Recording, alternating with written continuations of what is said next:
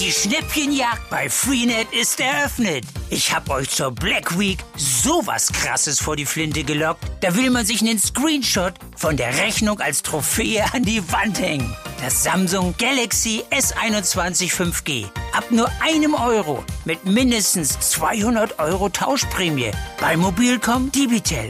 Und bevor jetzt alle davon Wind bekommen, schießt euch den Deal jetzt auf freenetdigital.de. Also auch um ein Unwort zu bemühen, ich glaube, sie war alternativlos. Man musste jetzt einfach was tun, um zu demonstrieren, so wie es jetzt ist, kann es nicht weitergehen. Und wir haben halt eben wirklich, das muss man ganz klar so sagen, auch aufgrund des Wahlkampfes wahnsinnig viel Zeit verloren. Mit diesen Regeln soll es NRW durch die vierte Corona-Welle im Winter schaffen. Das Land hat die neue Schutzverordnung vorgestellt. Wir geben euch einen Überblick über die wichtigsten Änderungen hier im Aufwacher und sagen auch, warum es wahrscheinlich nicht dabei bleiben wird. Ich bin Florian Pustlack. Willkommen hier zum Aufwacher. Hi. Rheinische Post Aufwacher. News aus NRW und dem Rest der Welt. Nochmal die kurze Erinnerung, dass ihr den Aufwacher bis Ende diesen Monats mit nur einem großen Gesprächsthema bekommt, anstatt zwei. Dafür ist das eine Thema umso ausführlicher und länger. Schön, dass ihr dabei seid. Ab heute gelten also wieder strengere Corona-Regeln in NRW. Das Land hat die neue Corona-Schutzverordnung gestern vorgestellt. Ihr könnt die auch im Detail durchlesen, findet ihr bei uns in den Show Notes. Aber einen guten Überblick bekommt ihr jetzt durch den Leiter des Ressorts Landespolitik, Maximilian Plück. Hi. Guten Morgen, hallo. Die neue Verordnung kam mal wieder kurz vor knapp. Waren denn auch echte Überraschungen dabei? Der Teufel steckt so häufig äh, im Detail und diesmal ist es halt eben so, dass man bei NRW ja immer, nachdem wir ja jetzt lange als das Land der Lockerungen galten, genau hinschaut und genau hinhört, was die Protagonisten so sagen und ähm, ob wir da abweichen von dem, was bei den Bund-Länder-Gesprächen äh, verabredet worden sind. Und siehe da, da gibt es tatsächlich auch Beispiele. Welche sind das? Kannst du mal ein paar nennen? Beispielsweise also, dass bei uns die Hospitalisierungsinzidenz keine Rolle spielt. Das heißt also, die Länderchefs hatten sich ja eigentlich darauf geeinigt, dass es diese verschiedenen Schwellen gibt. Ab einer Hospitalisierungsinzidenz von drei gilt 2G, ab sechs gilt 2G plus und ab neun dann weitergehende Maßnahmen. Bei uns ist es so, dass NRW-Gesundheitsminister Karl-Josef Laumann sich gestern hingestellt hat und verkündet hat, 2G für weite Bereiche des Freizeitwesens und der Kultur und 2G Plus überall da, wo man sich eng begegnet, beispielsweise im Club, beim Tanzen, ähm, aber auch halt eben bei Karnevalsveranstaltungen drin. Also da will er gar nicht erst warten, bis die Hospitalisierungsinzidenz über sechs schreckt. Das ist ein Beispiel dafür, dass wir etwas schärfer sind.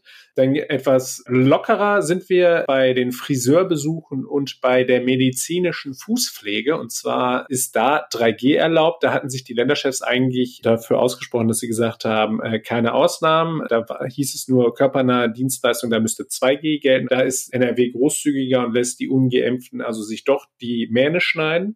Dann gibt es noch eine Abweichung, die betrifft aber jetzt nicht das, was die Länderchefs äh, beschlossen haben, sondern die betrifft die alte Corona-Schutzverordnung, so wie wir sie vorher kannten. Und zwar hatten wir da relativ scharfe Bedingungen, was die Tests angeht, also die Haltbarkeit von den Corona-Tests. Da hieß es beispielsweise bei 2G Plus, also wenn ich in den Club will, darf der PCR-Test nicht älter sein als 24 Stunden. Der POC-Test durfte sogar nur sechs Stunden alt sein. Da zeigt sich das Land jetzt deutlich großzügiger. Das heißt also, ein PCR-Test darf jetzt wieder 48 Stunden äh, lang zurückliegen und der POC-Schnelltest, also die Bürgertests, die wir jetzt alle wieder kostenfrei machen dürfen, sind auch wieder für 24 Stunden haltbar. Mhm, dann lass uns mal genauer auf die Verschärfungen eingehen. Die treffen ja vor allem die Menschen, die weder geimpft noch genesen sind.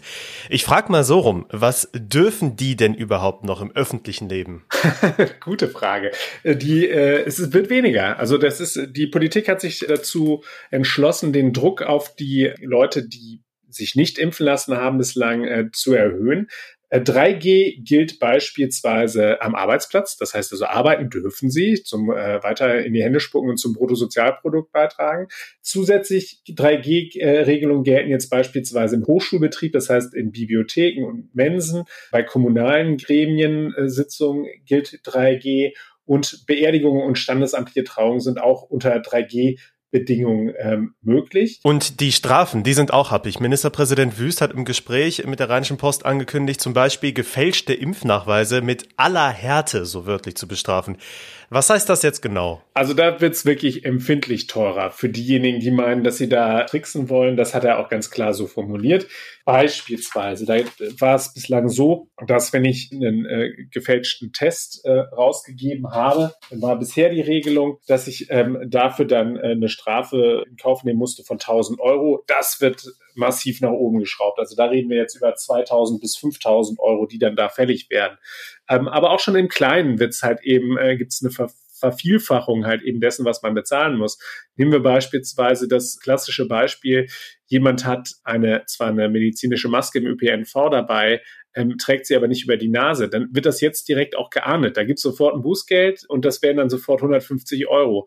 Äh, auch die Alltagsmaske wird nicht mehr gelten gelassen. Da war es früher so, dass wenn ich zumindest die Alltagsmaske dabei habe, dann wurde das so ein bisschen als guter Wille interpretiert. Dann wurden nur 50 Euro fällig. Auch das ist weggefallen. 150 Euro schlagen da jetzt zu Buche. Es gibt weitere Verschärfungen, beispielsweise wer weder genesen noch geimpft ist, dann an einer 2G-Veranstaltung teilnimmt, der muss 250 Euro Bußgeld zahlen. Und für die Veranstalter oder Betreiber, die nicht immunisierte einlassen, werden dann auf einen Schlag direkt mal 1000 Euro fällig. Also es ist schon so, dass die Politik jetzt sagt, hart durchgreifen. Das Ganze wird natürlich überwiegend mit Stichpunktkontrollen erfolgen. Also es ist jetzt nicht so, dass jetzt hier äh, tausende Kontrolleure durch die Gegend ziehen werden, aber das ist ja auch Sinn und Zweck der Übung macht die Strafen halt eben so empfindlich, dass die Leute alleine schon deswegen sagen, nee, um Gottes Willen mache ich lieber nicht. Hm. Wie sieht's denn an den Schulen vor allem aus? Da gab's ja immer ganz große Diskussionen rum, wie, wie stark da die Einschränkungen sein dürften. Da ist ja seit den Herbstferien die Maskenpflicht im Unterricht weggefallen.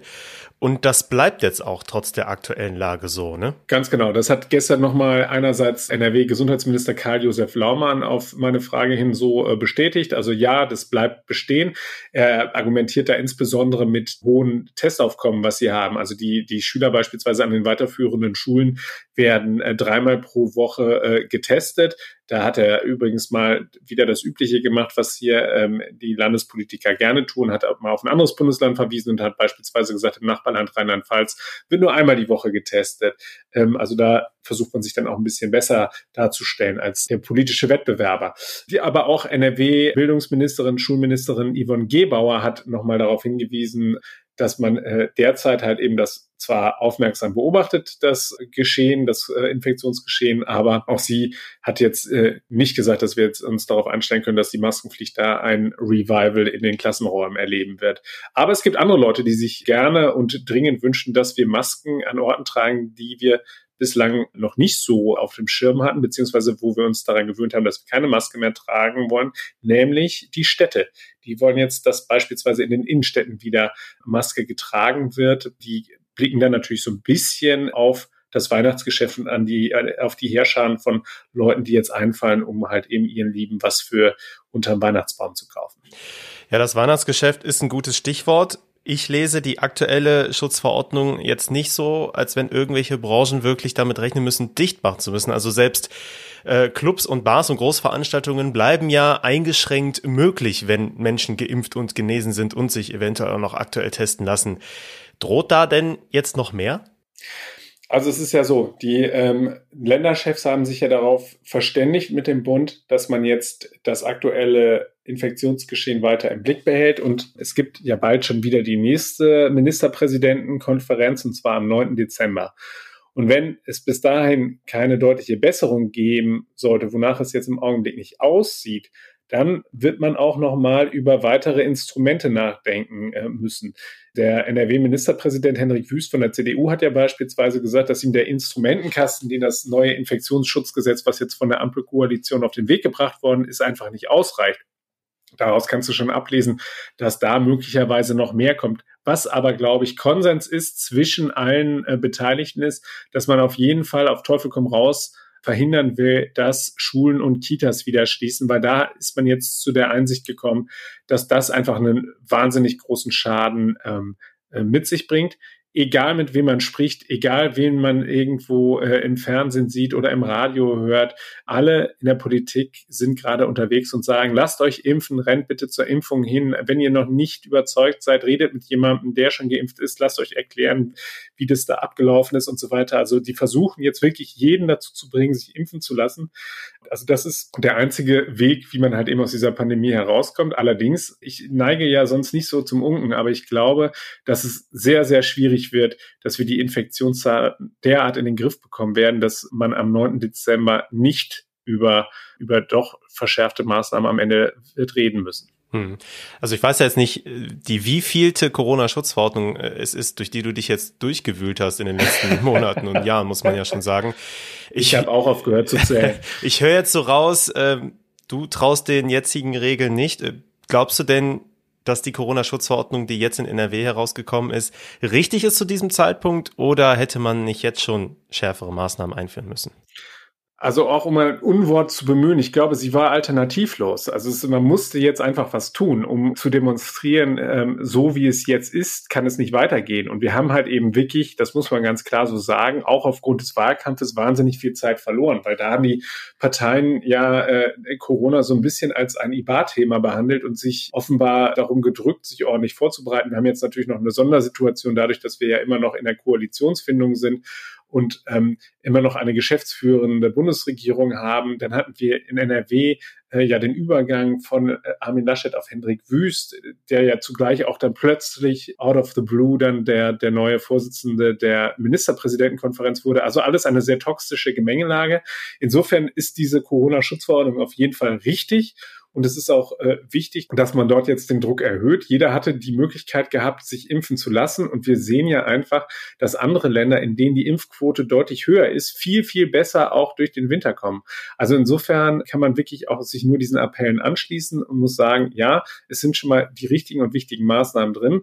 Die Landesregierung scheut natürlich von noch schärferen Schwertern äh, zurück, als sie jetzt beispielsweise auch von Seiten von Virologen gefordert werden. Am Ende muss man sagen, richtiger Schritt in die richtige Richtung, aber es wird wohl nicht ausreichen. Vielen Dank, Maximilian Plück. Sehr gerne. Ausführliche Berichte zu den aktuellen Corona-Regeln, zu den Entwicklungen und den Reaktionen findet ihr jederzeit auf RP Online. Verlinkt sind dazu auch einige Artikel bei uns in den Show Notes. Diese Meldungen könnt ihr heute auch noch im Blick behalten. Natürlich wird die Einführung der neuen Corona-Schutzverordnung von der Wirtschaft in NRW besonders aufmerksam verfolgt. Wie sich die aktuelle wirtschaftliche Lage bei uns entwickelt, stellt heute NRW-Wirtschaftsminister Andreas Pinkwart in einer Pressekonferenz vor. Mit dabei sind die Industrie- und Handelskammer sowie das Leibniz-Institut für Wirtschaftsforschung. Die Koalitionsverhandlungen in Berlin befinden sich auf der Zielgeraden. Noch in dieser Woche wollen SPD, Grüne und FDP den Koalitionsvertrag vorlegen. Heute gehen die Beratungen in der Ampel in der Hauptverhandlungsrunde weiter. Heute wird in Bonn der Negativpreis Goldener Zaumpfahl verliehen. Der Preis geht an Produkte oder Unternehmen, die Rollenklischees weiter fördern. 2020 wurde der Goldene Zaumpfahl an die Marke Topmodel der Firma Depesche verliehen. Dort werden zum Beispiel Malbücher und Taschen für so wörtlich Mädchen jeden Alters angeboten. Den Preis gab es damals für die besonders genderstereotypisierenden Inhalte. Fußball wird heute auch gespielt und zwar in der Champions League. Borussia Dortmund spielt bei Sporting Lissabon und braucht einen Sieg, um gute Chancen auf das Achtelfinale zu wahren. Anstoß ist um 21 Uhr. Gleichzeitig spielt auch RB Leipzig beim FC Brügge. Beim Wetter brauche ich euch heute kaum noch was Neues zu sagen. Es ändert sich einfach nichts. Nachts und am frühen Morgen bleibt es weiter kalt. Tagsüber sind so um die 5 Grad drin. Es ist zwar diesig, regnet aber nur selten, am ehesten im Norden von NRW und so geht es dann auch in dieser Woche ausnahmslos weiter. Das Wochenende, das könnte dann sogar den ersten Schnee und auch überfrierende Glätte mitbringen. Ihr Lieben, das war der Aufwacher für Mittwoch, den 24. November. Ich wünsche euch jetzt noch einen schönen Tag und wenn ihr uns einen Gefallen tun wollt, dann abonniert uns doch gerne in eurer Podcast-App. Ich bin Florian Pustlock, macht's gut und bleibt gesund. Ciao. Mehr Nachrichten aus NRW gibt's jederzeit auf RP Online. rp-online.de